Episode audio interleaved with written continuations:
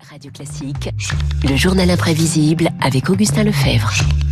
Augustin, vous revenez ce matin sur la vie de Jean Marais, qui nous a quitté le 8 novembre 1998, metteur en scène, écrivain, sculpteur, peintre et bien sûr acteur. Effectivement, bonjour Renaud, bonjour à tous. 60 ans de carrière au théâtre et au cinéma. C'était quoi être acteur pour Jean Marais? Réponse avec ces mots. La première est en vers. Jean Marais récite Jean Cocteau. Tu sens qu'il perd, l'acteur se barbouille et se drape. Faire de mourir l'acteur chaque soir fait semblant.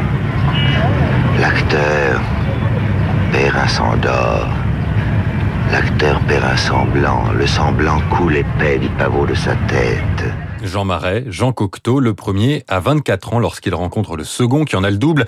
Leur relation d'amour puis d'amitié durera jusqu'à la mort du poète, un élève et un mentor. Très vite, il m'a enlevé ce complexe en me prouvant que la bêtise n'était pas ce que je croyais, ce que je pensais, et que je confondais la bêtise et la culture. Alors vous entendez cette voix de Jean Marais, Bien elle n'a pas toujours été comme ça, elle a d'abord été aiguë, mal placée, à tel point que le premier rôle que Cocteau a donné à Marais au théâtre était un rôle muet.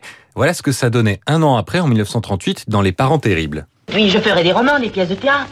Je sens que je peux tout faire. Je vais crever de faim. Ça me donnera des idées. Je ferai un roman sur papa. C'est assez étonnant, car pour Jean Marais, être acteur, c'est aussi devoir composer avec son corps. Il travaille sa voix donc et il travaille son jeu, frustré d'être qualifié de beau, un point c'est tout. Sourire charmeur, cheveux blonds ondulés, fossette au menton, regard bleu perçant, un vrai mystère. Je rentrais chez moi, je me regardais dans la glace et je me disais, mais pourquoi on me trouve beau? Je me voyais une oreille plus haute que l'autre, un œil plus grand que l'autre, euh, je riais avec la bouche de travers, que j'avais un nez gros au bout. Et cette beauté, il l'a travestie. Il devient la bête dans La Belle et la Bête en 1946. Belle, voulez-vous être ma femme?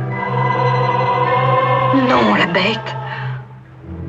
Ce masque, il fallait cinq heures chaque matin pour coller sur mon visage chacun de ces pansements poilus. Mes dents étaient maquillées au vernis noir, des crocs y étaient adaptés. Et ces crocs de carnivores m'interdisaient de manger tout autre chose que des purées ou des compotes. Voilà, la bête végétarienne. Quelques années après, Jean Marais se voûte pour un autre rôle dans lequel il est méconnaissable, le bossu, et son visage disparaît également sous le masque bleu de Fantomas. Alors Augustin, ça c'est la troisième partie de la carrière de Jean Marais. Après les débuts au théâtre et les premiers succès au cinéma, il s'impose dans des films plus grand public. hein. Le Capitan, le Capitaine Fracasse ou l'honorable Stanislas, agent secret. Pas question de doublure. Être acteur, selon Marais, c'est faire ses propres cascades. Ce n'est pas du courage. On signe un film, on lit un scénario. On voit que dans le scénario, on a à sauter avec un cheval, à se battre en duel, à plonger, on a monté une tour. Si on peut pas le faire, on doit refuser de tourner ce film, c'est tout. Voilà, pas question de mentir, il déclare n'avoir jamais peur de faire ses acrobaties. En revanche, il peut avoir le trac sur scène. Faire face au public, c'est un autre genre de combat pour cet habitué du scandale, Britannicus à la Comédie Française 1952. Je suis arrivé en scène et avant que j'ouvre la bouche, des huées et des sifflets. Des applaudissements, des cris, des gens qui se sont mis à se battre dans la salle, qui se prenaient aux cravates, des insultes. enfin, c'était incroyable. J'ai attendu peut-être cinq minutes, et cinq minutes, ça paraît une heure en scène. Et le combat contre la critique, c'est pas seulement une métaphore. hein. En 1941, un journaliste collaborationniste descend la nouvelle pièce de Cocteau. Un mois avant la générale de la pièce, il avait dit J'ai décidé d'éreinter Jean Cocteau. J'ai dit, s'il le fait, je lui casserai la figure. Comme je me crois obligé de faire ce que j'ai dit que je ferais, alors je l'ai corrigé. Voilà, cet incident inspirera une scène du dernier métro de Truffaut avec euh, Gérard Depardieu. Et plus âgé, euh, Jean Marais regrettera son acte. hein. À l'heure du bilan, voilà comment il parlait de sa vie. Je suis toujours ahuri d'avoir la situation que j'ai, d'avoir les amis que j'ai, les choses que j'ai. Je suis une injustice.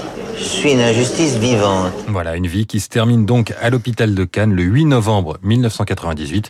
Jean Marais quitte la scène à l'âge de 84 ans. Voilà, un immense acteur euh, qui nous a quitté euh, donc euh, un 8 novembre, Jean Marais. Je ne l'oublierai jamais dans Le Bossu et Lagardère. Merci Augustin, on vous retrouve demain pour un prochain journal imprévisible. Il est 7h53. Dans un instant, eh bien, c'est David Barou et son décryptage. À tout